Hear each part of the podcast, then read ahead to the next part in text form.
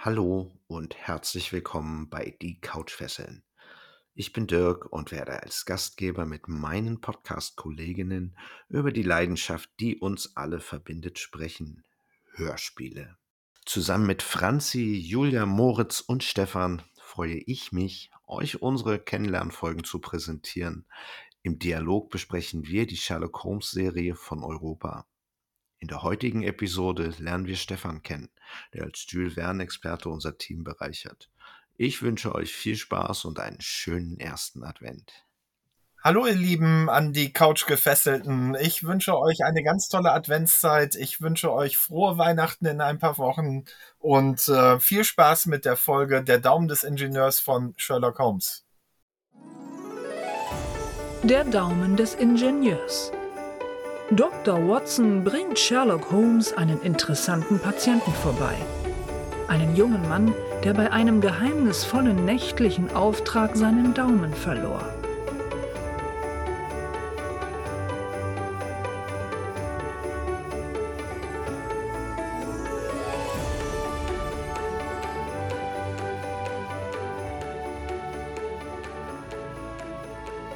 Schönen guten Abend, einen schönen guten Tag, einen schönen guten Morgen, egal wie rum. Wir freuen uns, dass ihr hier bei uns reinhört. Wir sind die Couchfesseln. Wir, das heißt der Stefan, mein Podpartner, und ich, der Dirk. Wir begrüßen euch zu unserer allerersten Aufnahme von den Couchfesseln und wir wollen uns hier vorstellen. Hallo Dirk. Hallo Stefan. Wir fangen an mit Sherlock Holmes aus der Europareihe und die Geschichte, über die wir heute reden, ist der Daumen des Ingenieurs. Stefan, erzähl doch mal, der Daumen des Ingenieurs. Direkt die ganze Geschichte? Nein, natürlich nicht die ganze Geschichte, da kommen wir noch rein. Was gibt es über die Geschichte zu erzählen, außer dass sie im März 1992 das erste Mal erschienen ist im Strand Magazine und im Originaltitel The Engineer's Thumb heißt? Wahrscheinlich 1892, nicht 1992, Dirk. Dann habe ich mich schon jetzt versprochen. Entschuldige mich Ja. dafür. Ich habe übrigens äh, zwei Ausgaben des Strand Magazins hier, Ui, weil ja, ich habe äh, ja noch ein anderes Fable, auf das ich gleich eingehen werde, wenn ich mich vielleicht mal vorstelle. ähm, nämlich Jules Verne. Und zwar äh, gibt es insgesamt drei Strand Magazine Ausgaben, in denen auch Jules Verne vorkommt, entweder in einem Interview oder in Form eines Kurzromans seines Sohnes.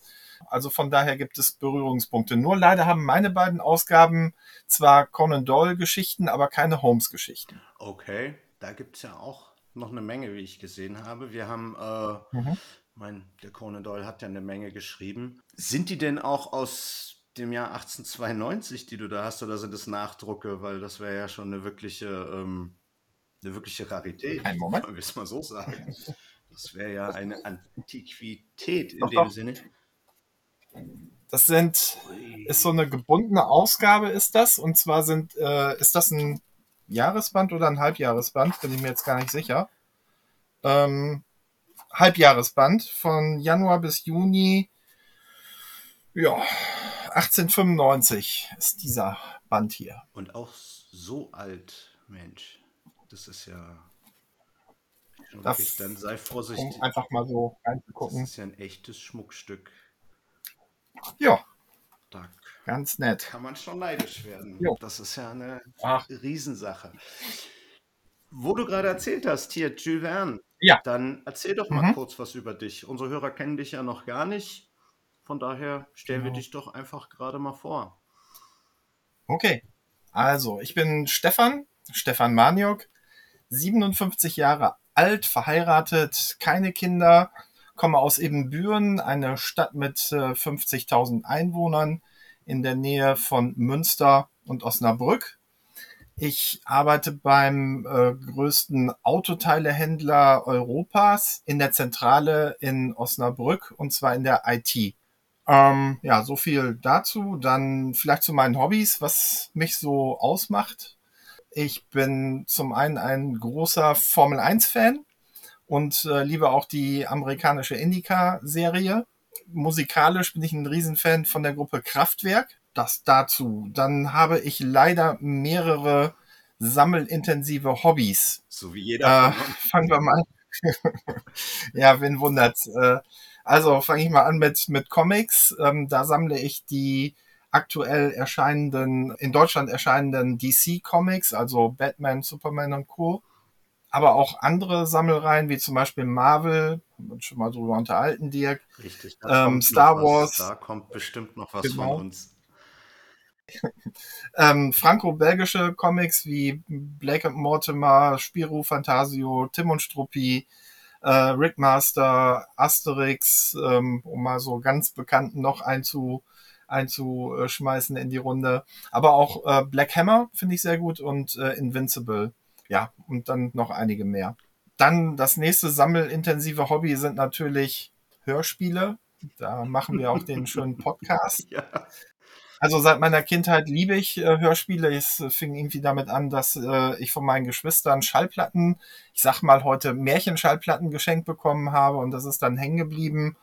Ähm, irgendwann habe ich angefangen zu sammeln, habe eine relativ umfangreiche Sammlung. Äh, Fang mal klein an mit äh, 150 plus LPs, äh, 600 plus MCs, also äh, Musikkassetten noch und ähm, mehr als 4100 Hörspiel-CDs. Also da braucht man schon ein bisschen Platz. ähm, vor allen Dingen auch, wenn man die Comics auch noch unterbringen will. Ich Ja. bewundere deine Frau für die Geduld. Okay. Teilt ihr das Hobby denn? Ähm, In irgendeiner, also gibt es da Überschneidungen? äh, in Teilen. Also zunächst mal muss ich sagen, dass ich äh, mit einem Mann verheiratet bin. Also die Frau ähm, gibt es da nicht. Siehst du, das Ähm, haben wir ja, Vorgespräch gar nicht gehabt, aber das macht ja auch nichts. Das ist ja. Ich denke mal, in Berlin ist das das eigentlich ist hier relativ normal und gang und Easy peasy. Also wir teilen das insofern, dass wir ähm, auf längeren Autofahrten, ähm, wie zum Beispiel nach Italien zum Gardasee, da sind wir so elf Stunden unterwegs, äh, dann längere Hörspiele zusammen hören. Zum Beispiel haben wir jetzt aktuell äh, Monster 1983 äh, quasi durchgehört. Ich weiß nicht, ob du das kennst, Ich aber habe davon mega gehört geiles- und ich möchte nicht gespoilert werden. Ich habe den Iva Leon Menger Okay. ja auf der Hörspielcon kennengelernt. Ganz netter, ja, sympathischer Mensch und da würde ich auch gerne mal was zu machen, aber alles, alles zu seiner Zeit. Das ist ähm, definitiv genau, erstmal anfangen, Dirk. genau meine, das ist genau meine Zeit, diese, äh, diese Richtung. Es hat ja ein bisschen was von Stranger Things in die, vom, vom Gefühl, so vom Ja, vom Vibe und von daher bin ich da absolut, äh, ich bin da absolute Zielgruppe. Absolut, also me mega klasse. Ähm, es sind ja drei Staffeln. Wir haben die erste Staffel auf dem Hinweg gehört, die zweite auf dem Rückweg und äh, die dritte haben wir dann zusammen äh, ja in, in so zwei, drei, vier, fünf Tagen äh, im Garten in unserer Gartenhütte zusammengehört. Das war war schon ist eine tolle Serie, kann man nicht anders sagen. Ich liebe es, Hörspiele beim Autofahren zu hören. Das ist einfach super. Wie ist das denn? Hörst du nur Hörspiele oder liebst du auch Lesungen? Also tatsächlich mag ich auch Hörbücher, aber Hörspiele Ja. halten mich irgendwie ein bisschen wacher. Ich muss wirklich fit sein und mich dann auch aufs Hörbuch konzentrieren. Bei Hörspielen Mhm. kann ich auch Sachen nebenbei machen. Wenn ich bei einem Hörbuch Sachen nebenbei mache, verliere ich das so. Wobei ich gerne englische Ja. Hörbücher höre, wenn ich daran komme. Okay. Ich bin ja so ein bisschen englisch-affin und äh, von daher, Ja.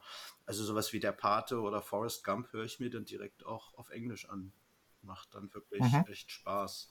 Ist aber auch anstrengend. Da muss man dann auch ein bisschen äh, dabei sein. Da muss man sich konzentrieren. Dazu, so gut bin ich Ja. nicht, dass ich das so ganz nebenbei laufen lassen kann.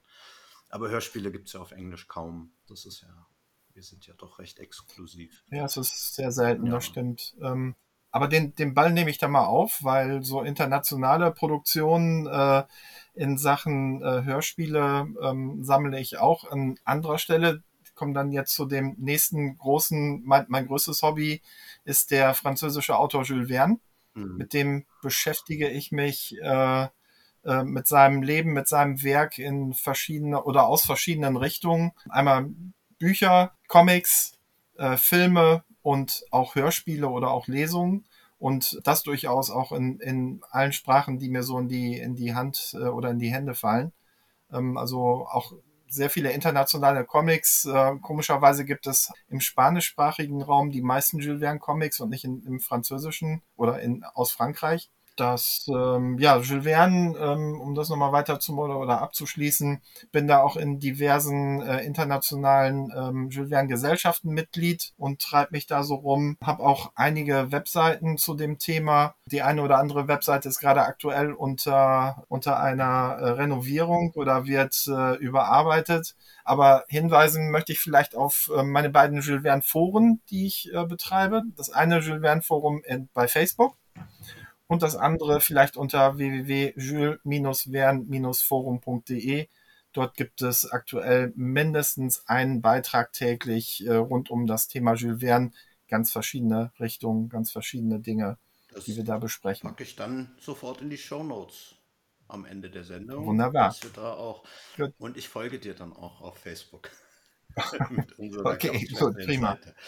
Ja, tatsächlich ist ja das Jules Verne-Thema das, worüber wir uns auch gefunden haben. Genau. Denn das Ursprungsprojekt mhm. war ja die Europa-Originale und da wollte ich für die Jules Verne-Hörspiele auch einen Experten haben. Und innerhalb von, glaube ich, einer Stunde, nachdem ich den Präsidenten oder den Chef da von diesem Jules Verne Fanclub angeschrieben haben, hattest du schon geantwortet. Mhm. Und das war ich denke mal, nach dem Telefonat hatten wir uns äh, nicht gesucht, aber gefunden. Ne?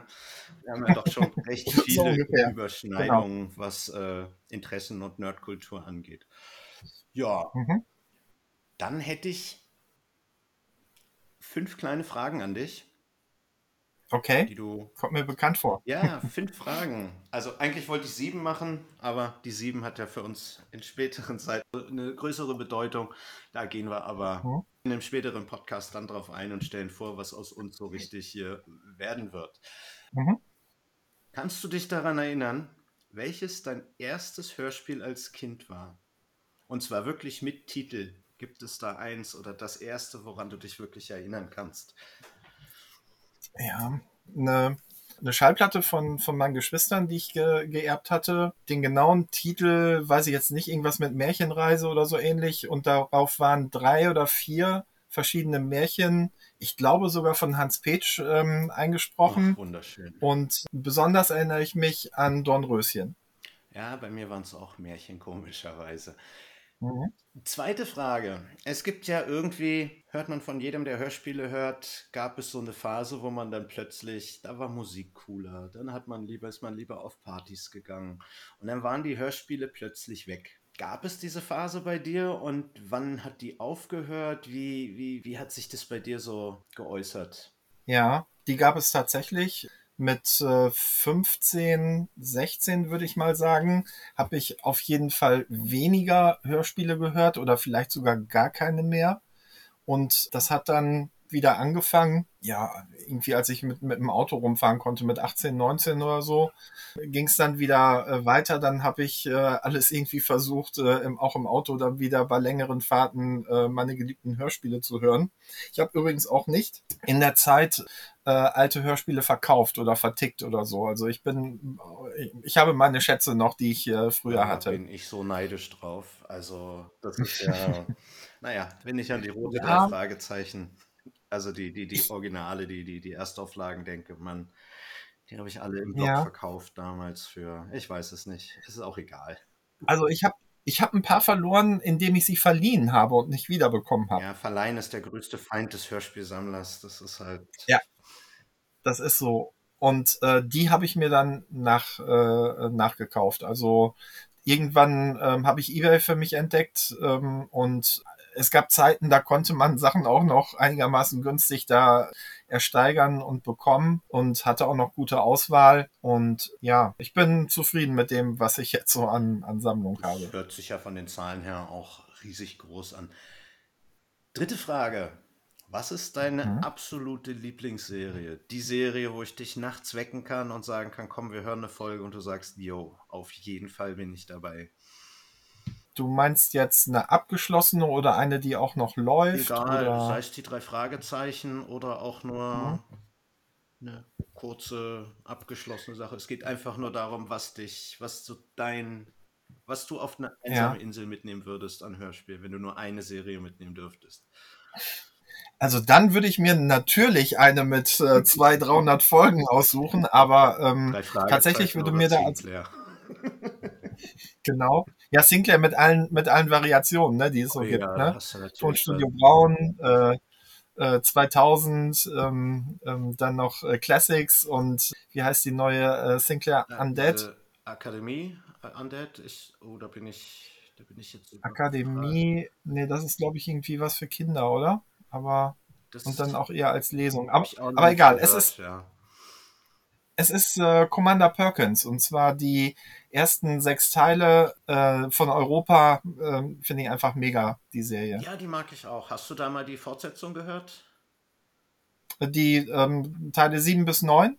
Ich war damals Äh, nein, nicht von Europa. oder, oder, oder meinst du die von Maritim? Genau, die von Maritim mit den. Die habe ich, hab ich auch gehört. Mit was? Die sind ja mit den Originalsprechern auch wieder. Zumindest einigen. Aber nicht von Europa. Nein? Der, der eine hat mit, also bin ich mir fast sicher. Aber gut, da bin ich. Ich habe es auch nur ein, zweimal Nee, gehört, ist ohne da jetzt. Äh, So ziemlich ausgetauscht worden, ja. Mhm. Weil Horst Stark zum Beispiel hat ja äh, ganz lange gar keine Hörspiele mehr gesprochen. Mhm. Der hat ja erst wieder vor ein paar Jahren damit angefangen. Und nee, die sind also meines Wissens äh, komplett ausgetauscht worden bei Maritim. Aber es gab ja von innerhalb von Europa noch mal so einen Dreiteiler hinterher, Folgen Mhm. 7 bis 9. Äh, da war ich als Kind damals ähm, ein bisschen enttäuscht, muss ich sagen. Weil, ja, das war nicht so das Feeling, das war nicht so das, ähm, ja, das, was die ersten sechs Teile hergegeben haben. Die haben eine schöne Atmosphäre. Ich hatte Ja. tatsächlich, glaube ich, das dritte Auge ist, glaube ich, Folge 9 sogar, ne? Oder es ist Folge 8. Das war Ja. die einzige, die ich als Kind hatte. Und es macht ja wenig Okay. Sinn, so in so einer. Also deswegen, ich fand es immer cool, aber ja, mir hat der Ja. Rest dazu gefehlt. Das war, ich hatte dann andere Serien, die ich mehr gesuchtet habe. Mhm. Lieblingssprecher. Ich weiß, da kann man nicht auf einen zeigen, aber so spontan, Männlein, Weiblein. Horst Frank. Horst Frank. Horst Frank. Und Mhm. als Frau, also die weibliche Stimme. Boah. Sch- Ähm, Schwierig. Ganz, ganz ehrlich, ähm, ich habe nicht so viele weibliche Sprecherinnen im Kopf, aber äh, Franziska Pigula ist Ja, schon großartig. eine tolle Stimme. Oder war lei Ja. leider war eine tolle Stimme. Hm? Gut. Und die letzte Frage, was Hörspiele für dich bedeuten, haben wir ja, glaube ich, im Gespräch eben schon äh, mehr oder weniger abgeklärt. Also von daher fällt diese Frage eigentlich relativ flach. Ich denke mal, ist auch ein, ein wichtiger Teil deines, deines Alltagslebens, wollen wir es mal so sagen. Auf jeden Fall. Bevor man irgendwie stumpf im Radio irgendwas hört, hört man dann im Auto lieber ein Hörspiel. Das ist Pflicht. Ich fahre jeden Tag, äh, oder wenn ich äh, kein Homeoffice habe, ähm, fahre ich jeden Tag ähm, 35 Minuten hin, 35 Minuten zurück. Und in der Mittagspause, in einer Dreiviertelstunde, gibt's dann auch noch das, äh, ein Hörspiel aufs, aufs Ohr. Also so anderthalb bis knapp zwei Hörspiele am Tag kriege ich also durch. Das ist, äh, Ja. das ist Pflicht. Das ist, ähm, es hört sich so an wie meine drei Fragezeichen-Marathons. Immer wenn zwei, drei neue Ja. Folgen rauskommen, einfach mal von vorne anfangen und alle hören. Das ist halt, Ja. ja, so sind wir. Ja, damit, äh, denke ich, haben wir schon ein ganz gutes Bild über dich gewonnen. Zumindest was, Mhm. äh, ja, was unsere ganzen Hobbys angeht. In dem Sinne, gehen wir mal in Medias Res und starten mit dem Daumen des Ingenieurs. Der Daumen des Ingenieurs ist von Europa 1983 erschienen, ist eine von zwei Geschichten auf der äh, vierten Folge der Europa-Reihe von Sherlock Holmes oder der Sherlock Holmes-Reihe von Europa, so rum. Und auf der Kassette der Geheime Marinevertrag, wie gesagt, die Seite 1. Ja, das Buch dazu hat Ginster Hacke geschrieben. Heike Dine Körting hat natürlich üblich auch dann Regie Mhm. geführt. Musik, Bert Brack und Betty George sind Pseudonyme. Und äh, ich habe noch den Eintrag, dass David Allen die Titelmelodie verfasst hat. Wobei, wer Europa kennt, wird diese Titelmelodie auch bei den Edgar Wallace-Hörspielen ja wiederfinden.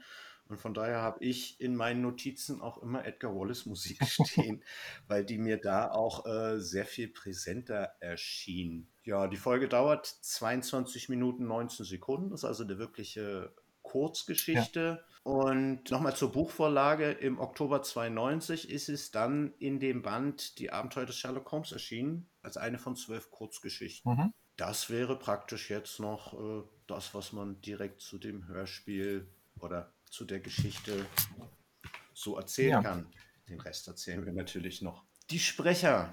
Da haben wir einmal als Dr. John Watson, der auch gleichzeitig den Erzähler macht, was ich richtig gut finde. in dieser Kombination, weil es ja auch wie in den Büchern ist. Er ist ja der Chronist und äh, es wird ja vieles aus seiner Sicht oder meistens aus seiner Sicht erzählt und von daher passt das super. Joachim Wiechmann 8.12. in Berlin geboren und am 22.05.2002 in Diesen am Ammersee verstorben. Er hat zwischen 1967 und 83 als Hörspielsprecher gewirkt und insgesamt 30 Rollen bekleidet. Mhm. Vor den ganzen Europa-Engagements hat er viele oder fast ausschließlich Märchen, die er gesprochen hat. Und in der Sherlock, äh Quatsch, Sherlock Holmes, in der Europa-Ära waren es dann die fünf Freunde Edgar Wallace, Sherlock Holmes, wo er sich für Europa verwirklicht hat. Also nicht wirklich viel für Europa, aber er ist vorher doch schon sehr präsent gewesen. Ja, und in Filmen und Fernsehen, da haben wir natürlich die üblichen Verdächtigen. Er hat bei Tatorten mitgespielt, dreimal. Er war sogar fünfmal bei Derek, zweimal bei der Alte. Er hat in dieser Serie Büro Büro mitgespielt, mhm. die in den wenn ich mich nicht irre, 80ern, frühen 80ern so den Büroalltag etwas humoristisch dargestellt hat. Und für uns popkulturell Interessierten, er hat bei Nick Knattertons Abenteuer mitgewirkt, in der Realverfilmung Aha. zumindest. Okay. Das ist, Nick Knatterton ist natürlich ein Begriff, mhm. denke ich mal. Ja, als Zeichentrick, aber und als Comic. Hm? Es gab ja auch Realverfilmungen Kenn ich davon. Nicht, okay. Die, ja, ich glaube, das ist auch schwer da ranzukommen. Das ist ja wirklich aus der Grauzeit des deutschen Fernsehens und der deutschen Fernsehunterhaltung. Und wir können ganz schwer davon ausgehen, dass der international jetzt nicht so bekannt ist, dieser Charakter. Wir kennen den ja noch aus den Zeitschriften, aus diesen kurzen Strips. Ich habe das geliebt. Und vor allen Dingen als Kind, wenn das dann mal im Fernsehen kam. Man wusste ja nicht, wann mhm. es kam. Es kam einfach und es war einfach immer großartig. Als Sherlock Holmes haben wir Peter Passetti. Und das ja nicht zum ersten Mal in Sherlock Holmes Hörspielen.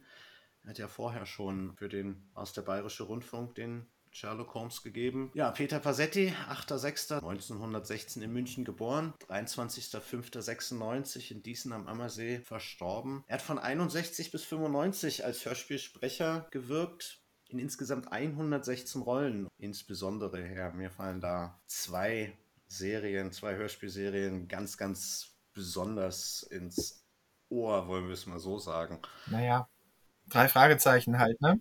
genau, der legendäre Alfred Hitchcock. In den ersten 62 Folgen, nebenbei meine Lieblingsfolgen, Ja, aber auch noch in einer anderen ganz großen Europaserie, der ich als Kind extrem verfallen war und die ich auch heute immer noch liebe und in der er einfach großartig ja. war. Und zwar bei den Masters of the Universe mhm. Hörspielen mhm. war er der großartige böse Skeletor. Und es ist einfach großartig. Es gibt, äh, er ist in den meisten Folgen wirklich, selbst wenn er nur kurze Auftritte hat, stiehlt er den anderen die Show und ich hätte mir gewünscht, dass er auch die Filmation Comics äh, synchronisiert, aber das ist nun mal leider nicht so. Er hat sogar in der Schwarzwaldklinik mitgespielt, die kennen Aha. wir alten Säcke ja auch noch. Einmal war er auf dem Traumschiff und hat fünfmal den Derek und viermal den Alten beglückt mit seiner Anwesenheit. Als nächsten Sprecher haben wir den Manfred Schermutzki, der den Victor Heatherly spielt. Am 11.09.1933 in Berlin geboren, am 8.02.89 in Hamburg verstorben, hat 88 Rollen von 1973 bis 1989 besetzt und tatsächlich, wenn man so über seine Diskografie guckt, er hat in unheimlich vielen Hörspielen kleinere Nebenrollen gespielt. Also sei es jetzt in Flash Gordon, Larry Brand, Pizzabande, Tom und Locke, Funkfüchse, TKKG. Also, wie gesagt, alles, was Europa gemacht hat, scheint er da irgendwo auch mal eine kleine Rolle gehabt zu haben. In Masters of the Universe war er der Modulok, der allerdings auch immer vom Ton her sehr ver verzerrt war. Bei den Filmations Ghostbusters war er Jakes Vater. Filmations Ghostbusters kennst du sicherlich auch. Mhm. Nicht? Das war auf, ähm, für uns lief es auf Tele 5. Das waren Ghostbusters, die waren etwas anders als die Ghostbusters, die wir aus, dem, aus Hollywood okay. kennen. Es war eine sehr kindgerechte Serie und die hatten einen Gorilla mit dabei. Okay. Oder war es ein Orang-Utan? Ich glaube, es war ein Orang-Utan. Die war einfach prima. Also da war die Musik top. Es war einfach ein mega Spaß. Typisch halt Filmation, immer die gleich, immer wiederkehrende Charaktere. Mehr oder weniger waren die Plots recht ähnlich, aber Wahrscheinlich macht sich da unser kleiner Altersunterschied doch bemerkbar. der macht sich bemerkbar, weil ich glaube, als ich Bim Bambino geguckt habe, bist du mit deinem Auto durch die Gegend gefahren. Genau so ist es, ja. So ungefähr. Ja, und natürlich drei Fragezeichen war er auch bei. Und zwar war er in der Folge 34, der rote Pirat Major Carnes. Mhm. Ich versuche immer wenigstens die drei Fragezeichen Einzelrollen dann nochmal rauszusuchen, weil die uns ja doch, äh, ja, nicht alle kennen die Funkfüchse so genau und deswegen.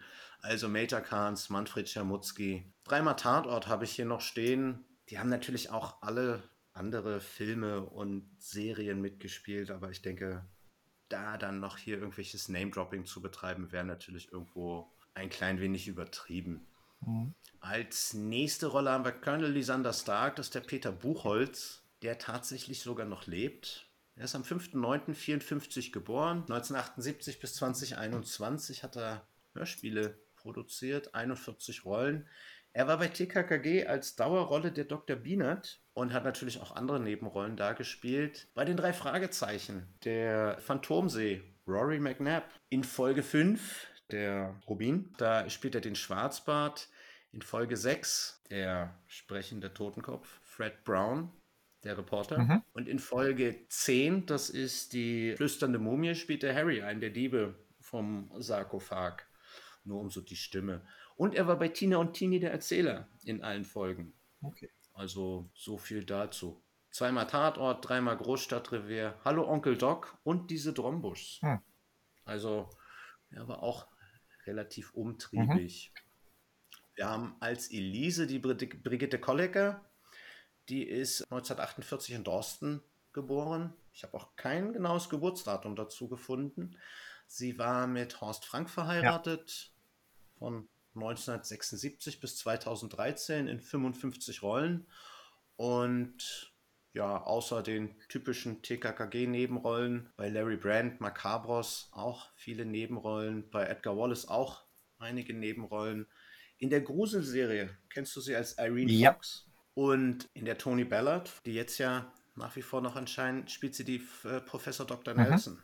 Okay. Und was für mich auch äh, unheimlich schön ist, Flash Gordon in Folge 1 bis 4 spielt sie Prinzessin Aura, die anfangs ganz doll in Flash verliebt ist und dann Prinz Barin heiratet. Du hast die wichtigste Rolle Und- vergessen. Habe ich das? Dann klär mich auf. Huibu, die erste Folge. Da ist sie doch äh, die, was ist sie denn? Ist sie nachher, sie ist doch, Gräfin Ete Petete? nee, die ist es, ist es glaube ich nicht, sondern Königin äh, Constantia. Nachher die, Ah, die, äh, ja, genau. Von äh, Klaus Wilke. Huibu ist auch so klasse. Ich liebe Huibu. Also vor allen Dingen Han Hans Klarin ist einfach, das ist Mhm. super. Was da, das ist zweimal Großstadtrevier, um es Okay. zu vervollständigen. Zwei fehlen noch. Einmal der Sekretär Ferguson, der wird von Christian May gespielt. Der ist auch in Dorsten geboren. Also scheint Dorsten ja ein äh, Mhm. Brennpunkt für gute Hörspielsprecher zu sein. Er ist ein Weihnachtskind, 24.12.1937, hat 89 Rollen zwischen 1974 und 2001 bekla- äh, bekleidet. Ja, in Flash Gordon spielt er den Grombo, der Mensch-Roboter. In Folge TKKG 1, die Jagd nach den Medo Millionendieben, den Otto Machold. In Folge 21 von den drei Fragezeichen, beim tanzenden Teufel, spielt er den Walter Quayle. Und im Teufelsberg, Folge 19, den Luke Harden. Der ist äh, auf der Ranch, ist es einer, wenn ich mich nicht irre. Und für mich, wir haben es ja im Vorgespräch schon gehabt, der spielt tatsächlich, äh, ist einer der Sprecher, die man mal identifizieren konnte bei Ja. dem Tonstudio Braun drei äh, Ja. Hörspielen von John Sinclair. Und da spielt er in der 52 und der 60, also in Die Schöne aus dem Totenreich und Albtraum aus Atlantis, spielt er Haro, den Freund von, äh, Mhm. von, von Kara. Das hat mich super erstaunt. Und er hat noch ganz viele andere Nebenrollen in dieser Serie. Von daher habe ich den meine ganze Kindheit über konsumiert, den Mann. Der kam mir dann immer wieder vor. Dann hat er bei Ein Fall für zwei und zweimal ein Tatort Ja. äh, gespielt. So viel dazu. Und zu guter Letzt haben wir als Inspektor Bradstreet William Fricke, 10.08.1928 in Winsen an der Luhe geboren und am 24.07.2009 in Hamburg verstorben. Von 71 bis 99 hat er 61 Rollen gespielt. Drei Fragezeichen. Folgen 61 und 62 spielt er sogar Mhm. den Inspektor Cotter. Das ähm, praktisch die Ablösung von unserem Kommissar Reynolds, bevor der dann auch äh, eine feste Stimme hatte. Dann hat er einige Nebenrollen in Asterix und Masters of the Universe gehabt und wie jeder der Sprecher hier auf dieser Liste außer den ersten beiden natürlich bei TKKG. Und der Mann hat, weil er ja auch ein bisschen älter ist, sogar achtmal Mhm. bei Stahlnetz einen Auftritt gehabt. Stahlnetz Mhm. kennt die heutige Generation ja auch nicht mehr. Ich kenne das eigentlich auch nur noch Ja. wegen der sehr beeindruckenden Anfangsmusik. Ja. Daran erinnere ich mich, wenn ich bei meiner Oma war und die das geguckt hat. Dieses Intro, das war einfach, äh, ja, sehr bombastisch. So, damit haben wir das Ensemble auch abgeschlossen. Ich meine, sieben Sprecher ist relativ übersichtlich für ein Genau. normales Hörspiel, Mhm. aber wir haben ja eine Kurzgeschichte, von daher geht das da relativ schnell los, wobei ich eigentlich spoilern kann, wenn ein Nebencharakter vorkam, dann kommt er danach nicht nochmal vor in dieser Geschichte. Zwei Punkte, Dirk. Entweder du musst schneiden oder Asche über mein Haupt. Äh, Brigitte Kollecker Ja. ist in Wirklichkeit In Ingrid André in der, äh, in der ersten Huibu-Folge. Sorry. Und äh, ich muss auf jeden Fall noch nachreichen. Meine, eine meiner Lieblingssprecherinnen ist Reinhold Schneider. Der Name fiel mir vorher nicht ein. Okay, ja, kein Problem. Irgendwie schneiden wir Genau. das schon zusammen. Wenn nicht, haben wir Oh Outtakes. Gott, das wäre Ingrid André. Jo. So, Ja. Bevor wir anfangen, werde ich jetzt eine Tradition aus einem anderen Podcast klauen, den ich sehr liebe. Ich mag diese beiden Jungs und in dem Sinne schönen Gruß an euch, Ande und Lars. Ihr seid nicht mehr die Einzigen. Hat man das gehört? Und jetzt, Achtung, Perfekt. Und das perlt schön. Jetzt nehme ich einen kleinen Wunderbar. Schluck und dann gehen wir Medias Res und fangen mit der Folge an. So. Ja, was soll ich sagen? Ich habe ähm, im Vorfeld mir die Kurzgeschichte ähm, nochmal durchgelesen. Ähm, auf Deutsch, nicht auf Englisch so wie du, sondern äh, auf Deutsch. Und ich muss sagen, das Hörspiel mit äh, 23 Minuten ungefähr hat eigentlich alles wiedergegeben, was auch äh, die Kurzgeschichte beinhaltet hat. Es ist nichts Großartiges oder Wichtiges weggelassen worden. Es ist, ähm, ja, es kommt alles vor, was, was vorkommen muss. Selbst das abrupte Ende im Buch äh, ist auch im Hörspiel ziemlich abrupt, wie ich finde. Und ähm, ich habe mir mal die Mühe gemacht und habe mal äh, so vergleichend andere Vertonungen mir angeschaut und habe dabei äh, festgestellt, also vom Daumen des Ingenieurs angeschaut und habe festgestellt, dass Peter Pasetti bereits im Jahr 1965 die gleiche Rolle gesprochen hat als Sherlock Holmes. Dr. Watson war in dem Fall Klaus Behrendt. Und 1965, das war tatsächlich eine Produktion vom Bayerischen Rundfunk. Das Ganze ging eine Viertelstunde länger und ich muss sagen, das fand ich ein bisschen dröge. Also die Europafassung ist kurz, knackig, unterhaltsam und die ältere Radiovertonung, die ja, die haben ja alle einen unheimlichen Charme, die, die alten Radiohörspiele, fand ich aber im direkten Vergleich dröge, muss ich sagen. Ich auch, ja. Und die Sprecher waren ja gar nicht äh, schlechter, im Gegenteil, also Peter Pasetti äh, hat den Holmes da genauso gut gesprochen. Nein, also mir hat die Folge richtig gut gefallen und was, was viele vielleicht gar nicht wissen oder verinnerlichen, die nur die ganz neuen Vertonungen äh, von allen Sherlock Holmes Geschichten äh, so kennen. Ähm, das sind ja die typischen Hörspiellängen so von 50 Minuten bis äh, 70, 75 Minuten so um den Dreh. Und ähm, der Arthur Conan Doyle hat ja Hm. nur vier Romane von äh, Sherlock Holmes geschrieben, die also etwas umfangreicher sind. Und alles andere sind tatsächlich Kurzgeschichten gewesen. Und die Europa-Vertonung wird dem absolut gerecht in, in, meinem, äh, in meinen Augen. Ich habe mich gut unterhalten gefühlt. Ja, so sehe ich das Mhm. ähnlich. Also ich meine, beim Radio muss man ja mal sagen, die müssen ja auch diesen Sendeplatz vollkriegen, inklusive Werbung. Von daher müssen sie wahrscheinlich ein bisschen strecken. Was mich halt interessieren würde an der Stelle wäre, gerade mal, wenn du die auch nochmal gehört hast, ist die Stimme von Passetti damals jünger gewesen? Boah. ja.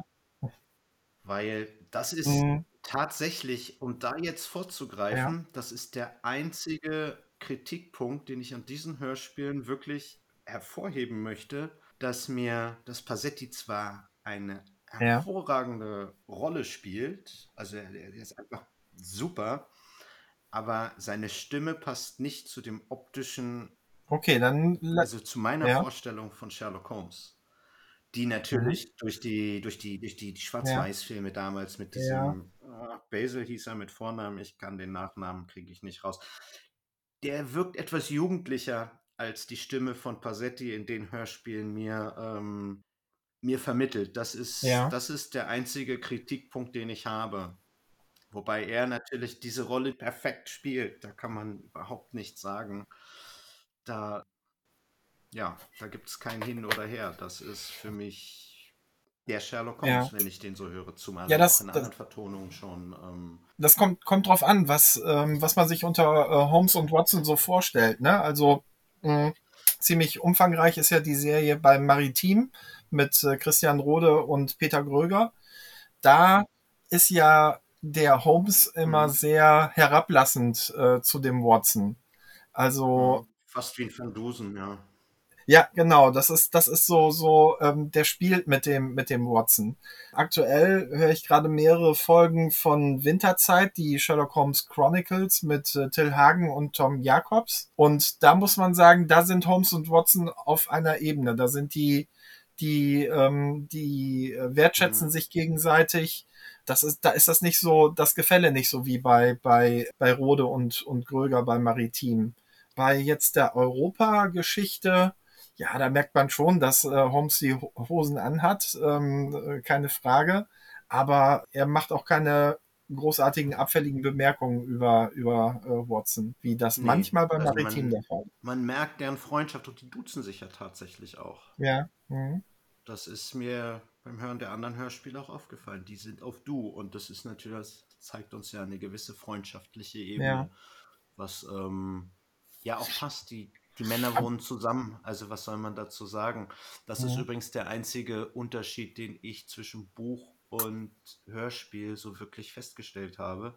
Denn im Hörspiel ja. fahren sie zu Holmes und im Buch wohnen Holmes und, äh, und ah, ja. zusammen ja, und stimmt. gehen einfach nur zu, zu Sherlock Holmes und frühstücken da. Oder war Watson einfach in seiner Praxis oder war das gerade in der Zeit, als er verheiratet war und die beiden nicht mehr zusammen hm, gewohnt haben? Ich habe es in der Kursgeschichte so verstanden, dass er im Haus war, aber in seiner Praxis. Okay. Also, mhm. dass er praktisch dort ja. den, den, den Bahnbeamten da empfangen hat, der den Heatherly zu ihm bringt.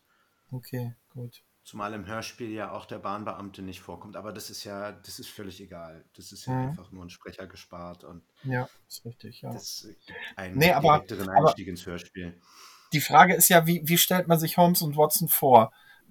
Von, von den Romanen her, von den Kurzgeschichten her, sind es eigentlich sehr junge Personen. Naja, also, also Watson ist, soweit ich weiß, ja ein Kriegsveteran. Mhm, ja. Also ein Militärarzt, noch relativ jung, denn mhm. laut Holmes hat er ja auch nicht so viel medizinische Erfahrung und, und alles, wenn man dem mhm. das so anhört. Und Holmes ist ein, zumindest am Anfang der Geschichten, aufstrebender Detektiv, der sich irgendwie einen Namen machen möchte. Auch ein Student, und, ne? Und ja, ob er jetzt Student ist oder damit schon fertig. Es gab ja mal diesen, diesen Holmes-Film, wo der noch relativ jung war. Ich glaube, Holmes ist, zumindest wenn er da seine in der Baker Street eingezogen ist, und, und es sieht ja auch so, also hat sich so für mich immer als er, also zumindest hier, dass er da auch schon ein bisschen länger jetzt residiert mhm. mit seiner Haushälterin und alles. Also, weil die ist ja sehr verständnisvoll mit ihm. Ich glaube, mit dem, der würde bei vielen Vermietern ja schnell rausfliegen, so wie er sich, äh, wie er sich da benimmt und was er da macht. Er ist ja auch, ja. Äh, sag ich mal, Messi, wollen wir es mal beim Namen nennen. Das ist ja bei ihm ein kreatives Chaos. Und zumindest in den sage ich mal, Computerumsetzung, es gibt ja auch einige Adventures davon, ist der Watson ein, also er ist auf jeden Fall älter als der Holmes. Und so stelle ich mir das auch so ein bisschen, also so, so ein klein bisschen älter, so ein bisschen der, die, die väterliche Figur, wobei Holmes ihm natürlich intellektuell weit überlegen ist. Mhm. Ja, und er ist, ja, also in dem Sinne denke ich mal, wird Watson ein paar Jahre älter sein, jetzt nicht 20 Jahre oder ähnliches. Das ist ja dann in der damaligen Zeit wäre das ja auch schon, ja, da sind sie ja dann schon praktisch zu alt für irgendwas. Ja. Dass er dann, so alt wurden die ja damals auch nicht. Also ich würde den auf, ich würde Holmes vielleicht auf Ende 20 und Watson irgendwas auf Mitte bis Ende 30 schätzen. Na, vielleicht mhm. nicht mal Mitte 30, so in dem. Mhm. Ja. Ja gut, und da muss man halt schauen, ob die Stimmen dazu passen, ne? oder ob das eben halt schon relativ ältere Stimmen sind, wie du gerade ja zu Pasetti gesagt hast. Ne? Die Stimme war nicht, nicht wirklich viel anders als, als äh, 20 Jahre später, würde ich jetzt mal aus, aus der relativ frischen Erinnerung sagen. Also Pasetti erkennt man sowieso sofort. Ja, definitiv. Ja. Ich finde, er passt von der Sprechmelodie aber auch gut, weil er ja dadurch, er, er, er macht ja viele Pausen, viele, viele ja. Pausen, die andere da nicht machen würden an bestimmten Stellen. Er, er hat eine sehr, ist, dadurch wirkt er sehr gewählt in seiner Ausdrucksweise. Ja. Und, und ja, also ich finde ihn super. Ich habe ja. halt nur diese, ich kann mir dabei halt nicht jetzt ein, äh, wie heißt er, Robert Downey Jr. neben vorstellen, so um, um den so. Das ist, das haben sie natürlich auch, äh, passt natürlich gar nicht zu der eigentlichen Holmes äh, Vorstellung, die ich habe. Ja. Hast du eigentlich ähm, mit äh, Holmes Hörspielen angefangen oder wie war deine erste Berührung mit oh. Sherlock Holmes? Ich war, also ich war als Kind, bin ich mit meinen Großeltern immer in Urlaub gefahren. Wir haben, hm? wir haben Ferienhaus und dann gab es ja damals den Wunschfilm. Das kennst du ja auch noch. Damals ja. gab es ARD und ZDF und dann gab es ja. den Wunschfilm.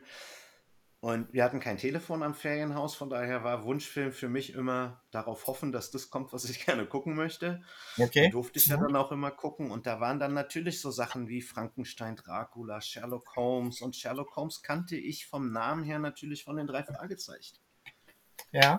Wurde dieser Name ja auch. Und dann fragt man, wer ist es? Und dann kriegt man da, man hat es dann als kleines Kind natürlich nie gesehen und dann weiß ich noch, ich wollte unbedingt, und dann war der Hund der Baskervilles oder der Hund von Baskerville kam. Ich wollte den natürlich unbedingt gucken. Und ich glaube, ich habe eine halbe Stunde und dann bin ich eingeschlafen.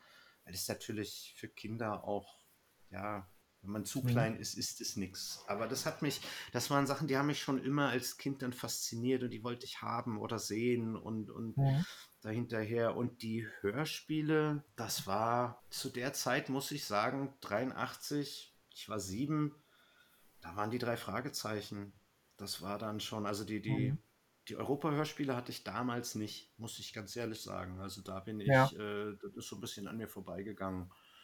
Ja, 82, das war so die, das war so die Zeit, wo, wo, wo ich meine ähm, Pause hatte, ne? wo ich meine ähm, äh, jugendliche Hörspielpause hatte. Genau. Ich kannte das Hörspiel auch nicht. Wobei die natürlich auch eigentlich dann schon wieder für die, das merkt man ja auch, dass die eigentlich fast für Erwachsene waren. Dass das so eine Reihe war, die ich auch Erwachsene ansprechen sollte. So, das ist, ähm, das kann man dazu sagen denke ich mal. War, ja auch so ein bisschen mit, mit Larry Brent, äh, Macabros, ähm, war ja auch was für etwas mhm. ältere Kinder.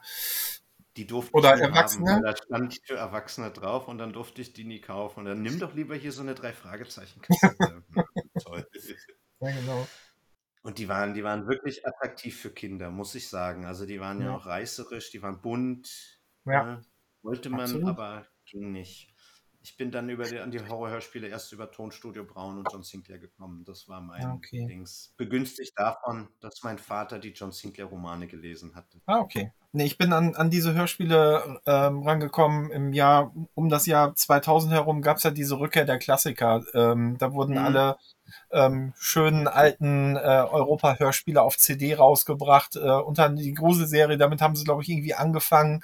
Äh, oder zumindest war es das erste, wo ich zugeschlagen habe. Dann habe ich mir die Larry Brems geholt. Äh, Sherlock Holmes, die vier CDs, die es da gab und so weiter und so fort. Und äh, da bin ich dann zumindest mit den Homes, äh, mit diesem Homes-Hörspiel zum ersten Mal in Berührung gekommen. Also nicht 82, sondern 2000. Genau über die Schiene bin ich auch an Homes gekommen. Mhm. Genau, ja. weil wahrscheinlich haben unsere Bestellungen nebeneinander gelegen und sind dann aus dem Europa-Verlag rausgegangen. Möglich das ist war das. ein Riesenpaket mit Perry Roden, Commander ja. Perkins, Sherlock ja. Holmes, alles, was es da irgendwie. Habe ich aber, wenn es ging, auch als Kassette genommen. Okay. Ich immer, ähm, Ah, ich habe lange immer noch die Kassetten dann bevorzugt. Einfach weil es das Medium ist, was als Kind ja, da war. okay. Ja, ich vermisse die, ganz ehrlich, muss ich sagen. Bestes Medium aller Zeiten. Ich würde sagen, wir steigen einfach mal ein ins Hörspiel und gehen da mal schnell durch die, was heißt schnell oder auch langsam, durch die Handlung und gucken mal, was es darüber noch zu erzählen gibt. Mhm. Ich habe das jetzt mal so klassisch in drei Akte aufgeteilt. Ja, Erster Akt ist natürlich der, wo wir, wo sich die Spielfiguren aufs Feld begeben, wo wir rauskriegen, worum es geht. Mhm. Im zweiten Akt geht es dann eigentlich darum, dass die Informationen gesammelt werden und im dritten Akt löst Holmes diesen ganzen, den ganzen Zauber auf. Wobei es hier natürlich schwierig ist, durch die Erzählweise das so richtig äh, in Szenen und Akte aufzuteilen, weil es ja dann in der Mitte doch sehr ineinander verschwimmt, was ich aber richtig gut finde, als man ist halt richtig in der Geschichte. Das äh, Hörspiel fängt an und zwar sind wir im Hörspiel in der Wohnung von Watson. Wir wissen ja, im Buch ist es die Baker Street 221. B. Ja, es ist der frühe Morgen. Dr. Watson sitzt zu Hause und er bekommt Besuch von einem jungen Mann, der ca. 25 Jahre alt ist und einen Blaumann trägt. Er hat eine starke Verletzung an der linken Hand in einem Verband, der durchgeblutet ist. Und während Watson den Verband abnimmt und sich um ihn kümmert, wird uns mitgeteilt, dass sein Daumen abgetrennt wurde, was ja schon eine heftige Verletzung ist. Das ist, glaube ich, der höchste Behindertengrad, den man haben kann bei einem abgetrennten äh, Finger an der Hand oder Mhm. ja, wenn man den Daumen als Finger mitzieht, äh, zählt. Watson behandelt seine Wunde und gibt dem Mann im Hörspiel einen Whisky. So wie man das früher gemacht hat. Du hast Schmerzen, hier erstmal ein Whisky. Komischerweise in der Kurzgeschichte ist es ein Cognac, aber das ist dann, das ist der nächste Unterschied. Das ist mir so aufgefallen. Ja, währenddessen erzählt der Mann ihm dann, also der junge Mann, Victor Heatherly sein Name, dass ihm der Daumen mit einem Beil abgeschlagen wurde. Erzählt ihm da so ein bisschen und daraufhin beschließt Watson, wir gehen jetzt zu Sherlock Holmes, bevor wir zur Polizei gehen, um diesen Fall Holmes vorzutragen, weil er der Meinung ist, Holmes wird das auch wahrscheinlich besser als die Polizei lösen. Ich denke, da spricht dann die Erfahrung aus Watson, denn wie wir aus den Sherlock Holmes Geschichten wissen, sind die ja alle nicht so schlau bei Scotland Yard, im Gegensatz zu unserem Meisterdetektiv. Ja, damit hört auch schon die erste Szene auf und wir haben eine, ja, ich fand jetzt die Musik passt dann nicht ganz so in die Epoche, Mhm. aber es ist halt eine typische Europamusik, so ein bisschen auf Ja. Spannung und Suspense. Aber das war so ein kleiner, ja, das habe ich gehört und dachte mir, na, die, das passt hier nicht so. Es hätte vielleicht zu einem Edgar Wallace zeitlich besser gepasst. So ein Mhm. bisschen Krimi, aber nicht in die, nicht in diese Zeit. Aber Ist mir auch so aufgefallen, ja. Mhm. Auch die Anfangsmusik war, fand ich relativ lang. Also das Hörspiel ist zwei Minuten kürzer ohne Musik. es ist tatsächlich auf äh, Spotify ein eigener Track. Ja, Also die okay. sind ja immer Mhm. zwischen anderthalb und zwei, also manchmal auch ein bisschen Mhm. kürzer, aber die sind immer relativ äh, kurz. Von daher hat es dann nur 19 Tracks, wenn man diese Musik weglässt. Ja, Mhm. die beiden kommen bei Sherlock Holmes in der Baker Street an und ja, dann übernimm du doch mal kurz in der Handlung. Gut, ich versuch's mal. Versuch's mal. Ich, ich merke, du bist, du bist schon nerdiger als ich. Du, du verliebst, bist sehr verliebt in, in Details. also, ich, ich, ja, die beiden kommen. Die beiden, die beiden kommen an bei, bei, bei Holmes und ähm, Sherlock Holmes fragt natürlich nach, äh, was ist äh, passiert. Der ähm, Hazelly ähm, antwortet auch, dass er, ja, dass ihm jemand nach dem Leben getrachtet hat. Das ist natürlich äh, für Holmes besonders interessant. Und dann gibt es äh, eine Rückblende. Schön, äh, das ist mir vorhin nochmal aufgefallen, mit Harfenmusik äh, wird diese, diese Rückblende ein, äh, eingeblendet oder eingeleitet. Äh, fand ich ganz witzig. Ich habe, Du lachst. ich habe notiert Traumsequenz oder Rückblickmusik in Klammern Harfe. Ja. Fragezeichen. Ich war mir Ja. nicht ganz sicher, aber das ist. Ja. Und ich habe Mhm. daneben notiert, es hat mich doch tatsächlich an Wayne's World erinnert. An die Wayne's World Sequenzen, wenn sie in ihre Träume abschweifen. Ja, aber ich finde es stark. Die Musik hat, das hat, das hat genau Ja. gezeigt, worum es jetzt geht. Das ist halt Ja. in eine, in eine andere Zeitebene rutscht, diese ganze Geschichte. Auf jeden Fall beginnt äh, Hatherley äh, ähm, mit, mit der Geschichte, was also passiert ist. Hatherley ist äh, selbstständig, hat einen, einen Betrieb, der nicht besonders gut läuft. Er hat also auch nicht besonders gut verdient in der letzten Zeit. Und da bekommt er Besuch von einem gewissen Lysander Stark, der äh, im Hörspiel als Colonel, glaube ich, oder Colonel beschrieben wird und im Mhm. Roman äh, ein, äh, als Oberst oder andersrum. Auf jeden Fall gibt es unterschiedliche Bezeichnungen.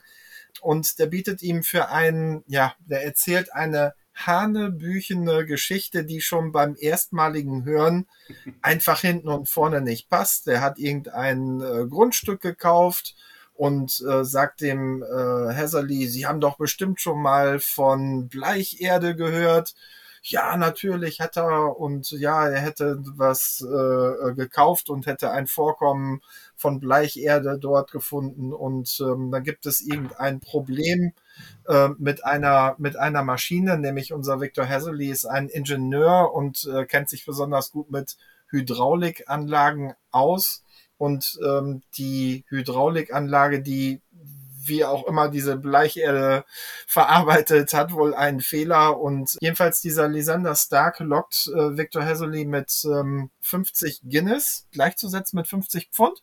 Ich habe es gegoogelt, ja, es ist Ja? ähm, tatsächlich das gleiche, wobei dann in der Umrechnung ist der Pfund so um ganz, also ich glaube um 5% oder was dann stärker. Ich habe es nicht ganz Okay. nachvollziehen Mhm. können, aber man kann hier einfach sagen, 50 Guinea oder Guinness ist 50 Pfund, Ja. Der Ja, Einfachheit okay. halber. Aber 50 Guinness habe ich jetzt vielleicht an was anderes gedacht, aber gut, okay. Ja, aber ich glaube, das würde ihm ja auch nicht viel helfen, wenn er jetzt irgendwie am Hungertuch nagt, dann plötzlich da eine Kiste Bier zu kriegen oder zwei. Das wäre ja jetzt auch. Also das, das macht man unter Freunden für eine Kiste Bier im Freundschaftsdienst, aber in dem Sinne, ja. Aber jedenfalls lockt er ihn äh, mit 50 Pfund ähm, ähm, zu, zu einem, äh, ja, zu dem Ort, an dem diese Hydraulikanlage steht, die er untersuchen soll.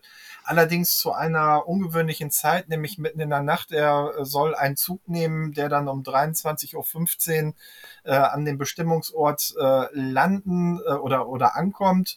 Dort wird er dann abgeholt werden und ähm, müsste dann auch dort übernachten. Dafür sei gesorgt und ja, er hat sich also, äh, er hat nochmal irgendwie versucht zu sagen, ja, mir wäre es tagsüber eigentlich lieber oder äh, mir passt es nicht so gut. Das wird übrigens im Buch etwas, etwas ausführlicher besprochen als im Hörspiel, macht Mhm. aber überhaupt nichts, weil es eigentlich auch unwichtig ist und äh, lässt sich dann überreden und lässt sich ein auf diese Reise und äh, ja, tritt diese Reise an. Ja, der Colonel wird ja auch ganz komisch und sagt, na, wenn sie nicht wollen, dann eben nicht. Dann entweder Mhm, so, wie wir genau. das wollen, oder gar nicht. Und der Ja. Colonel ist natürlich auch sehr erpicht darauf. Er fragt mehrfach nach, ob er wirklich ungebunden ist, ob er nicht verheiratet ist, ob es da ganz alleine ist. Es ist ihm offensichtlich sehr, sehr wichtig, dass der Heatherly Er müsste verschwiegen sein. Das Genau. hat er ihm auch deutlich zu verstehen Genau. gegeben. Verschwiegenheit ist ihm besonders wichtig und betont das mehrfach. So Ja. habe ich mir das dann notiert. Ich glaube, an der Stelle, an der Stelle gibt es auch schon den ersten Hinweis von Holmes, der dann so sagt, äh, kam Ihnen diese Geschichte nicht komisch vor? Richtig, und er sagt dann Heatherly, naja, aber ich bin auf das Geld angewiesen und ich Genau. würde für 50 Pfund da irgendwie Genau. Und ich meine, der, der Hintergrund von Heatherly, äh, Quatsch, vom Colonel ist, dass er sagt, gut, die Nachbargrundstücke, bei mir ist nicht so viel von der Bleicherde, die Nachbargrundstücke, da gibt es viel mehr. Und Ja. er will natürlich nicht, dass die Nachbarn das irgendwie spitz kriegen, weil er will die denen abkaufen. Also, Ja. wie, wie du sagtest, eine hanebüchene Geschichte. Und in dem Sinne, da endet dann auch schon wieder die Traumsequenzmusik und Genau. die schöne Harfe kommt. Ja, dann gibt es einen kleinen Zeitsprung. Der Heather, Heatherly äh, kommt in Aford, das ist der Ort, zu dem er hinbestellt wurde, an. Das ist bei Reading. Ich habe mir jetzt nicht die Mühe gemacht, das nochmal nachzugucken. Ich habe für die Fälle, die in London spielen, habe ich extra eine Karte mit den Bezirken, um das so ein bisschen einzugrenzen. Aber es ist halt außerhalb von London. So Mhm. will ich mal so sagen. Reading ist eine größere Stadt in der Nähe, die größte Stadt in der Nähe von Aford. Er kommt da an abends oder mitten in der Nacht, ist der Einzige am Bahnhof, der da aussteigt, trifft auch den Colonel gleich, wird direkt in die Kutsche vom Colonel komplimentiert. Im Buch werden die Vorhänge zugezogen, im Hörspiel sind die Scheiben getönt oder, oder, oder ja, Milchglasscheiben, hat er gesagt. Ja, Holmes unterbricht ihn dann und fragt, was mit dem Pferd ist. Wo wir uns sagen, was interessiert dich das Pferd? Aber Holmes hat ja einen größeren Plan als wir. Es ist ein braunes Pferd. Ich glaube, das hat keinen, äh, keinen großen äh, Einfluss. Aber auf jeden Fall ein einzelnes und ein frisches Pferd. Das ist das, was äh, ihm erzählt wird. Wie gesagt, er wird in die Kutsche gesetzt, es geht los. Und nach ungefähr einer Stunde Fahrt kommen sie äh, nach einer Stunde Fahrt auf einem rauen und holprigen Weg, muss man dazu sagen, Ja. kommen sie dann äh, an ihrem Ziel an. Heatherly sagt auch, eigentlich hatte er das Gefühl, dass sie weiterfahren als die ursprünglich angegebene Entfernung vom Colonel. Aber da frage ich mich, wie man das äh, unterscheiden soll. Wobei Pferde sind ja nicht ganz so schnell wie Autos. Bei Autos kann ich mir das gar nicht vorstellen, dass man sich anhand der Zeit irgendwo eine, eine, eine Entfernung irgendwo zusammenreimen kann. Gerade bei Hm. Elektroautos dürfte das dann richtig schwer werden, so ohne Geräusche. Ja, sie kommen an der, am Haus an und Heatherly kann aber nichts vom Haus sehen, weil die so nah am Eingang parkt, also die, die, die Kutsche so nah am Eingang hält, dass er praktisch direkt ins Haus komplimentiert wird. Und da trifft er auf unsere gute äh, Elise, unsere Brigitte Kollecker, die ihn, als er zum Warten abgesetzt wird, dann aufsucht und ihn warnt, ihn auffordert, sich äh, aus dem Staub zu machen. Noch ist Zeit und die redet auf ihn ein, aber als sie merkt, der Colonel kommt, verschwindet sie ganz schnell wieder. Mhm. Als dann der Colonel Stark, Colonel Stark, wenn ich Stark sage, muss ich immer an unseren Iron Man denken, also nennen wir ihn einfach den Colonel, der kommt mit seinem ähm, Sekretär Ferguson und die holen ihn ab bahnen sich einen Weg durchs Haus. Es ist wohl sehr verwinkelt, laut dem Heatherly, und erreichen einen kleinen Raum, der aufgeschlossen wird. Und in diesem Raum befindet sich eine Presse. Und der Heatherly ist natürlich erstmal erstaunt, weil er sagte, Hä, warum denn die Presse? Ich denke, ihr wollt die Erde. Und da werden die auch relativ, ähm, ja, da werden sie schon etwas, etwas schroffer und bestimmter und sagen, das ist doch egal, warum, ne? das ist ja wegen der Geheimhaltung, machen Sie sich mal keine Sorgen, das ist nicht ihre, Ihr Problem, gucken Sie bitte, was da, oder, ne, ich glaube, die sagen nicht mal mehr bitte, gucken Sie, was da ist und machen Sie mal Ihre Ja. Arbeit schnell. Ja, und da der Heatherly ja auch ein Profi ist, findet er eigentlich relativ zielstrebig dann die, den Fehler an der hydraulischen Presse. Da ist wohl irgendwie nur eine undichte Dichtung. Genau. Hat eigentlich seine Arbeit erledigt. Da fällt ihm auf, dass auf dem Boden Metallablagerungen sind, also auf dem Boden der Presse. Und fängt an, diese zu untersuchen. Der Stark erwischt ihn dabei und findet das gar nicht lustig. Täuscht ihn noch und sagt, ja, ja, ich erkläre Ihnen alles und schmeißt die Tür zu, schließt sie ab und wir hören, dass die Presse losgeht. Mhm. Und da ist dann der Star Wars-Moment, würde ich mal sagen. In der Müllpresse, es geht los. Aber kein schlangenartiges Wesen, was einen unter Wasser zieht, keine Stangen, die man da irgendwo einfach ein leerer Raum und die Decke kommt runter. Ich glaube, ein extrem beängstigender Moment. Gerade für jemanden, der an solchen Geräten ja auch schon gearbeitet hat, der also ganz genau weiß, was da los ist. Erinnerst du dich, was im Buch? Da hat er nämlich Gedanken, die sind sehr, äh, also das fand ich gruselig, was er da geschrieben hat. Oder was er da erzählt hatte, Heatherly. Nicht mehr im Detail. Worauf willst du hinaus? Er sagte, er sagte, er überlegte, wie er sich jetzt, wie er den Tod erwarten möchte. Ob er sich jetzt auf den Richtig. Bauch legt, damit Ja. ihm das Mhm. Genick gebrochen wird, Ja, oder ob er es, Stimmt. äh, ob er diese, diese, diesen Horror erleben möchte, dass er sich auf Mhm. den Rücken legt und es immer weiter auf sich zukommen hat lässt. so, ein- so ein bisschen was von, von Edgar Allan Poe, von das Pendel oder von, von solchen Geschichten. Ja. Mhm. Richtig, das hat halt schon, und ich meine, das ist ja eigentlich eine Urangst von uns Menschen. Mhm. So, so Richtig. das, den, Ja, stimmt. Mhm. Ja, plötzlich öffnet sich eine Luke und du übernimmst. Das war eine Überleitung, oder? Ja, mal schauen, wie, wie äh, detailliert ich das hinkriege. Also Brigitte Kollecker kommt und äh, hilft äh, unserem Hazerly äh, aus der bedrohlichen Situation und ja, verhilft ihm zur, zur Flucht. Irgendwie gelingt es ihm dann in einem Raum aus einem Fensterrahmen heraus äh, nach draußen zu begeben. Äh, in der Zeit kommt aber schon der Colonel. Lautstark äh, streitet er sich mit, äh, mit seiner, ja, mit, mit, mit unserer Bri- Brigitte und macht ihr Vorwürfe, lass ihn nicht gehen. Und sie sagt zu ihm, äh, lass ihn gehen, er wird nichts sagen. Und es wird also eine sehr hektische, bedrohliche Situation erzeugt und die endet damit, dass in dem Moment, wo Hazerly aus dem Fenster raus will und sich irgendwie festhält am Rahmen, der äh, Colonel ein Beil schleudert in Richtung äh, Hazerly und der dieses Beil trifft dann offensichtlich den Daumen des Ingenieurs und das Hörspiel hat seinen Namen bekommen. Ja, also der Daumen wird nicht nur getroffen, sondern abgetrennt, was aber ähm, Hazerly im ersten Moment so gar nicht merkt, wahrscheinlich weil er zu viel Adrenalin hat, weil die Situation ähm, so gefährlich für ihn ist, dass er einfach nur ja da weg will. Merkt dann aber, als er dann aus dem Haus rausgekommen ist, ähm, dass, dass er Schmerzen hat, dass äh, Blutverlust da ist und er wird ohnmächtig. Und dann passiert erstmal, was, was sagt er später? Ich weiß gar nicht, wie lange ich ohnmächtig gewesen bin. Richtig.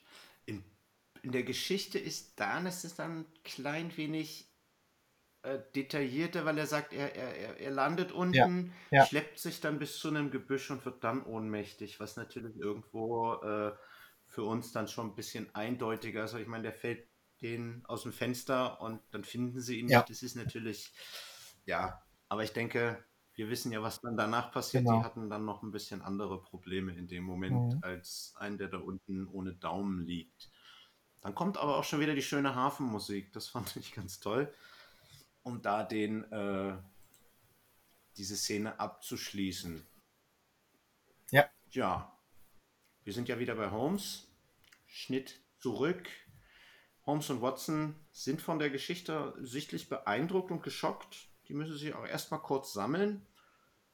Dann steht Holmes auf, nimmt einen Ordner aus dem Regal. Ganz so messy ist er ja dann doch nicht. Der ist wahrscheinlich einer, der in seinem geordneten Chaos sehr gut Bescheid weiß. Holt eine Sammlung an Zeitungsartikeln vor und greift, holt diesen Zeitungsartikel und liest vor. Vermisst wird seit dem 9. des Monats ein 26-jähriger Ingenieur, Jeremiah Haling. Die Anzeige ist aus dem vorigen Jahr gewesen. Somit ist uns als Hörer klar, Holmes hat die Geschichte komplett durchschaut. Holmes hat den absoluten Durchblick, der weiß, was hier alles irgendwie passiert. Wir sind natürlich, ähm, wir stehen immer noch wie die Kuh vorm neuen Tor. Gut, wir müssen nicht darüber reden, dass Jeremiah Haling echt ganz merkwürdig ausgesprochen würde. Das ist halt in der Phase von Europa, glaube ich, gang und gäbe, dass englische Namen echt manchmal ganz komisch sind, wenn sie die aussprechen.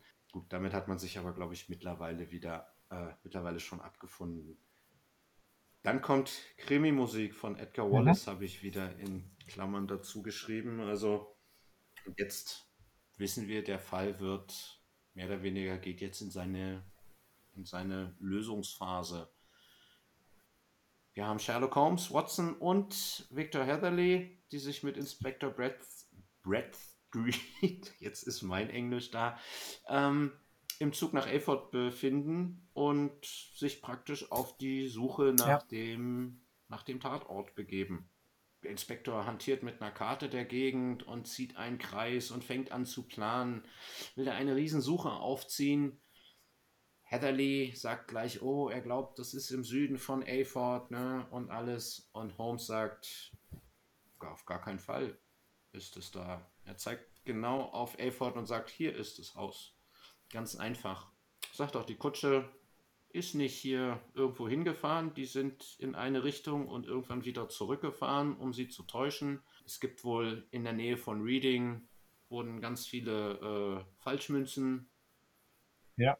Entdeckt ja. oder wie man oder in Umlauf gebracht. So ist glaube ich das beste Wort. Und das sind gefälschte Halbkronenstücke, die dort äh, in Umlauf gebracht wurden. Und bis Reading konnte man das irgendwie nachverfolgen, aber von da hat sich dann jegliche Spur irgendwie verlaufen für die Ermittler. Gut. Bitte sehr. Wir kommen in Elford an. Und da sind wir ja dann auch schon beim Schluss des Hörspiels. Das geht ja dann knall auf Fall hier sozusagen. Ja, richtig.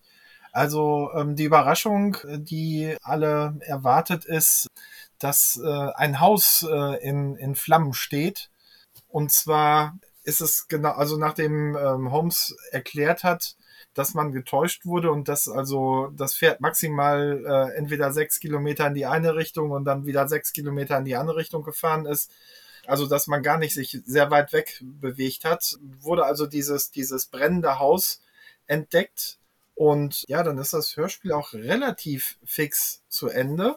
Es wird dann also nochmal auf die Falschmünzerei ähm, hingewiesen.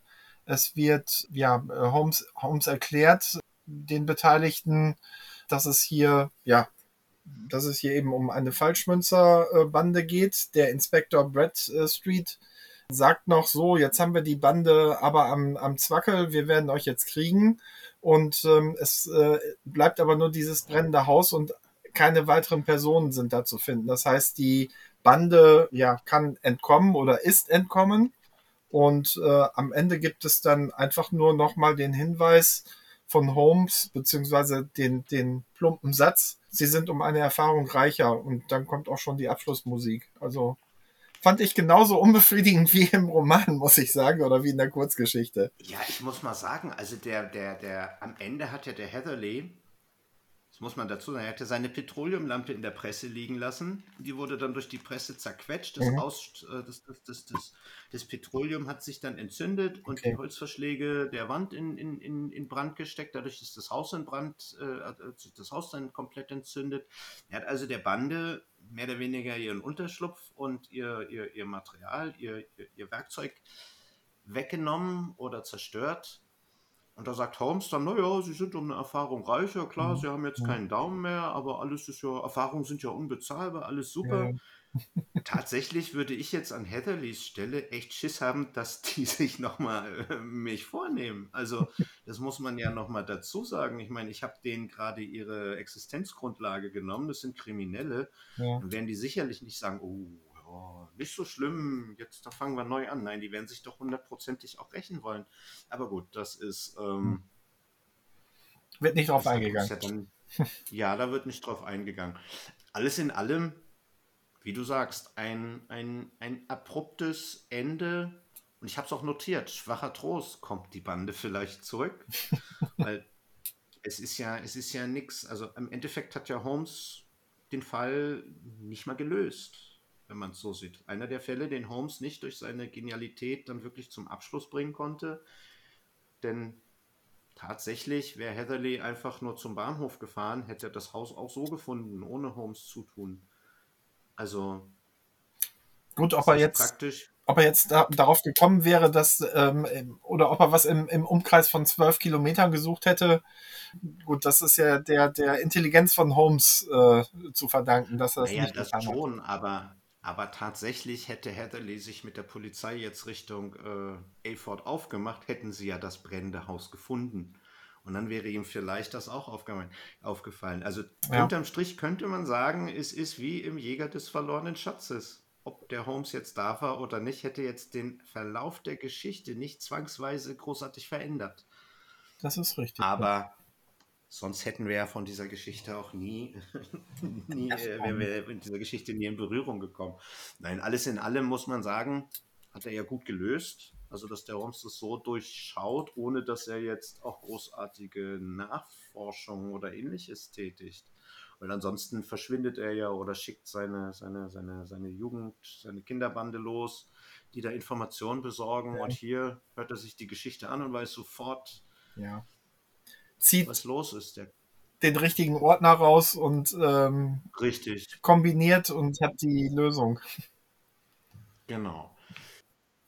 Also kommen wir eigentlich dann direkt, sind wir ja eigentlich schon bei zu einem kleinen Fazit. Ich finde, der Fall ist sehr geradlinig, klar, durch die, durch die Erzählung und die, also durch diese ganze Erzählstruktur. Gut, dass die Polizei nicht in der Lage ist, da irgendwie zu helfen. Ich meine, die hatten ja auch da bis dato nicht so wirklich die Chance. Tun sich ja auch, äh, gut, er gibt sich ja da alle Mühe, der Inspektor. Ich denke, er wird auch alles machen, was er gelernt hat, aber das ist natürlich bei so mysteriösen Fällen auch nicht ganz so, äh, wahrscheinlich nicht so zielführend. Holmes hat den Fall schon gelöst, wahrscheinlich bevor sie überhaupt in den Zug eingestiegen sind. Der hätte die auch einfach nur losschicken können und sagen, hier, guck mal Mhm. im Links, ob da irgendwas. Dass das Haus brennt, ist natürlich dann der Zufall, der Ja. dabei hilft. Den Kommentar am Ende finde ich tatsächlich herzlos. Wollen wir es mal so sagen. Ne? Der Mann hat seinen Daumen verloren, der ist schwerbehindert ab jetzt. Das ist, glaube ich, Daumen. Daumen ist schon eine Schwerbehinderung. Ja. Wobei es die linke Hand, das ist ja nochmal, außer der ist Linkshänder, Hm. dann ist das, glaube ich, nochmal eine Abschwächung. Aber naja, ich finde die Erzählweise super.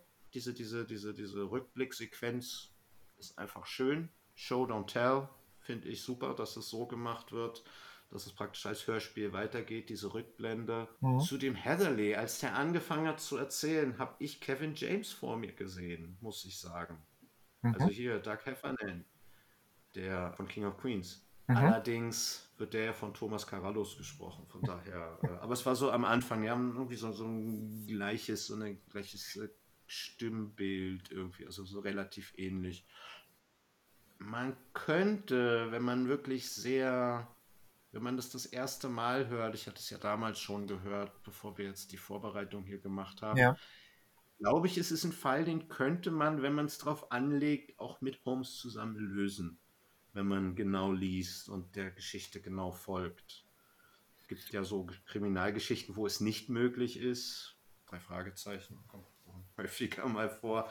Oder auch sowas wie äh, Mord im Orient Express. Also so komplex ist es nicht. Mhm. Das finde ich aber gut, weil das ist, ähm, ja, macht das Ganze ein bisschen nahbarer.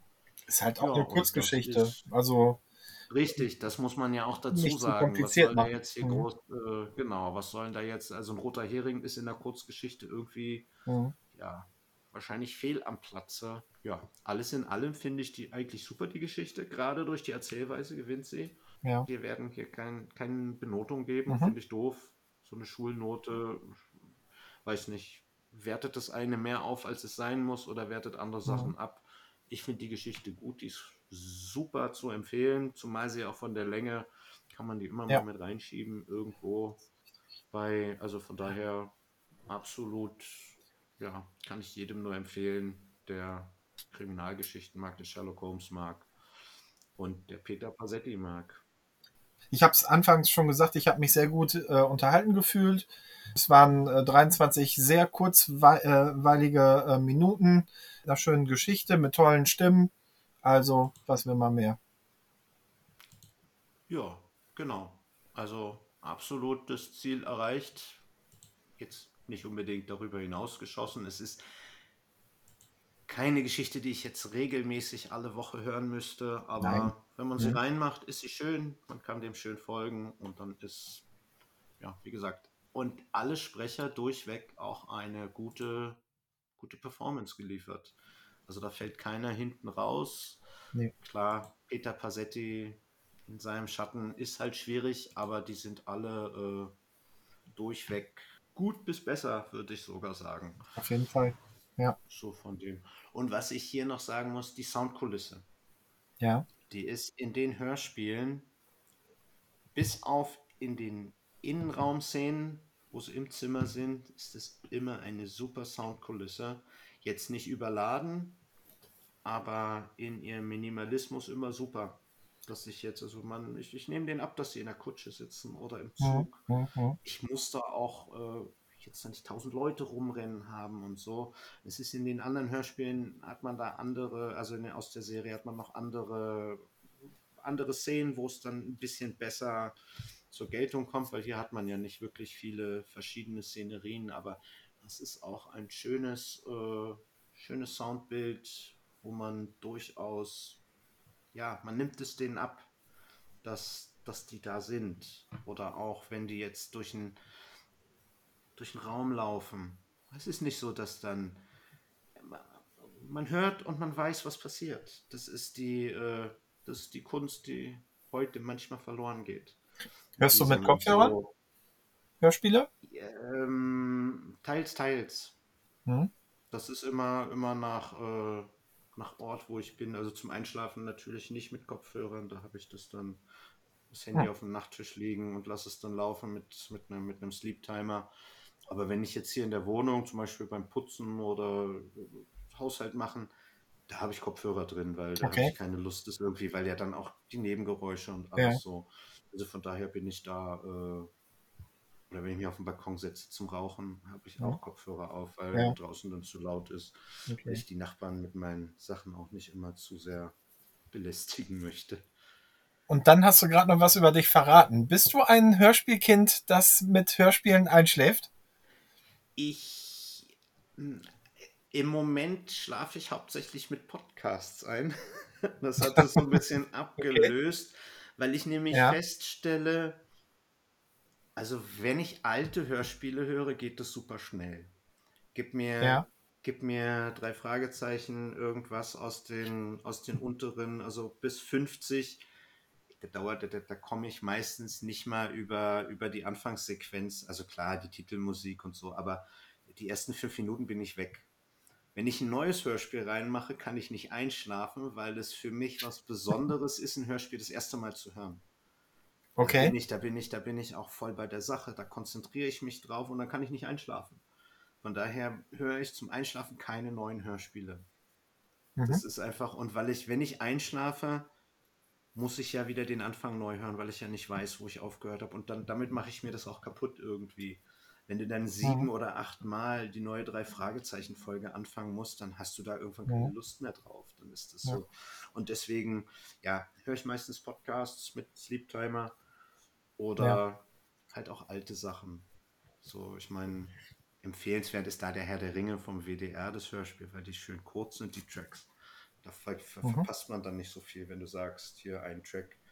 Das ist dann, ja. Wobei ich sagen muss, es ist halt immer schwierig, wenn man niemand, wenn derjenige, der neben einem schläft, keine Hörspiele zum Einschlafen mag. Ja, das dann stimmt. muss man das auf Kopfhörer richtig. umsteigen und dann ist auch ja. wieder blöd. Ja. Dann findet man den irgendwo mhm. im Bett und dann ist gerade diese Bluetooth-Dinger, das ist immer doof. Zumal ich die auch auf dem Weg zur Arbeit brauche. Und dann habe ich die mhm. mal gerne aufgeladen, wenn ich aufstehe. Nichts okay. ist schlimmer, als keine Kopfhörer im Ohr zu haben, wenn man in Berlin mit, der, mit den Öffentlichen zur Arbeit fahren muss. okay. Ja. Dann sind wir schon am Ende angekommen unserer ersten Folge. Mir hat das schon mal Spaß gemacht. Bitte? Ja, fand ich auch. Schon. Ich sag schon, ist relativ. Wir sind bei 1,27. Das ist äh, ja, ohne das ist äh, schon Kommt aber noch schon, Musik schon. dazu. Und ja, ganze, okay. Ja. Na, prima. Nein, hat wirklich Spaß gemacht, stimmt. Mir war ja wichtig, dass du dich vorstellen kannst, so wie es die anderen auch alle mhm. machen werden. Wir werden dann ja. in, einer, in einer gemeinsamen Folge mit mehreren, werde ich mich dann euren fünf Fragen stellen. Dann gibt es ein bisschen mehr über mich, dann erzähle ich da auch noch was. wir können ja auch schon sagen, welche Folge das wird. Das wird der Hund von Baskerville.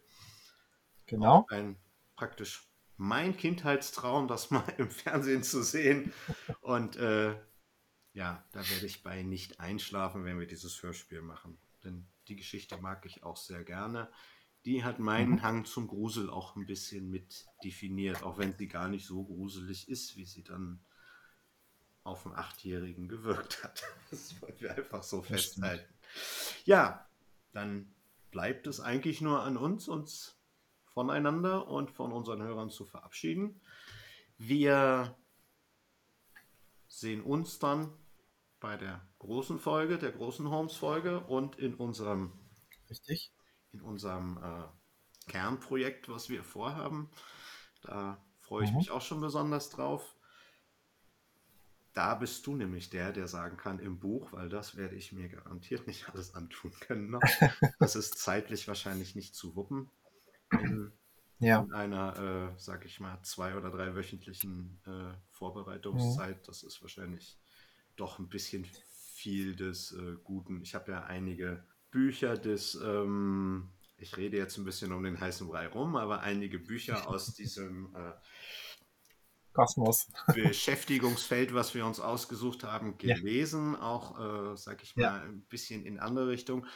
Die dauern. Die sind etwas, äh, Ja. das snackt man nicht so einfach weg wie so eine Holmes-Kurzgeschichte, die man vom Schlafengehen schnell sich äh, zu Gemüte führt. Und ja, da werden wir auch mit den Hörspielen schon genug zu tun haben.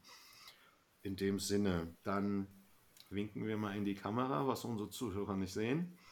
Und die Zuhörer werden mich dann in der nächsten Woche wieder hören. Ich dann erstmal nicht. Bisschen später bist Richtig. du wieder dabei und ab Jo. dann uns beide regelmäßig. So viel ist schon mal, so viel können wir schon mal verraten. Und Genau. ja, dann machen wir es kurz und schmerzlos. Vielen Dank fürs Zuhören. Wir freuen uns auf das nächste Mal. Keine Ahnung, ob es da ein Motto gibt, was wir uns noch ausdenken bisher. Das lassen wir jetzt mal weg. In dem Sinne, schönen Abend, einen schönen Tag noch oder was auch immer, wann auch immer ihr die Folge hört.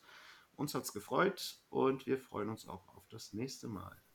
Bis dann und tschüss. Bis zum nächsten Mal. Danke. Tschüss.